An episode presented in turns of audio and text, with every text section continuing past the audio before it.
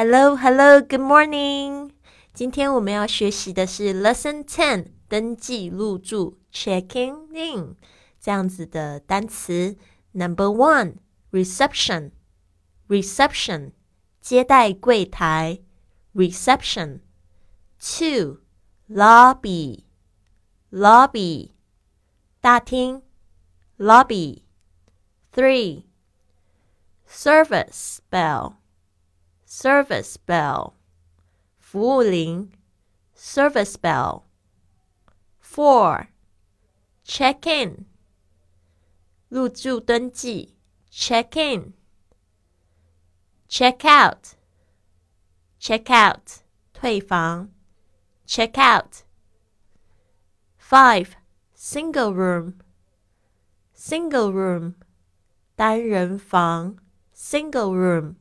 Six, double room, double room, 双人房 double room. Seven, twin room, twin room, 双人房两张单人床 twin room. Eight, bath, bath, 卫浴设备 bath.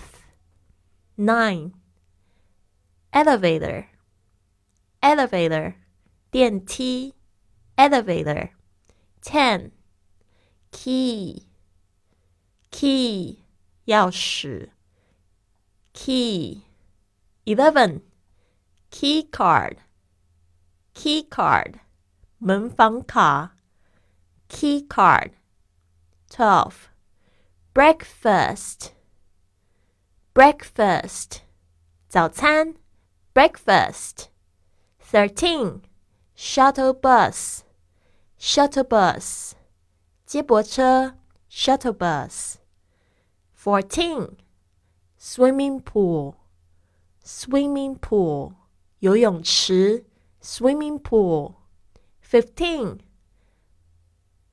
buffet restaurant, buffet restaurant, 自助餐厅 buffet restaurant. Sixteen, gymnasium, gymnasium 健身房，gymnasium，它也可以直接简称叫 gym gym。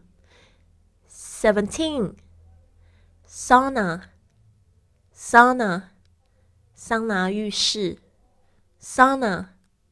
Eighteen, bar, bar 酒吧，bar。好的，希望今天晚上八点直播课见哦。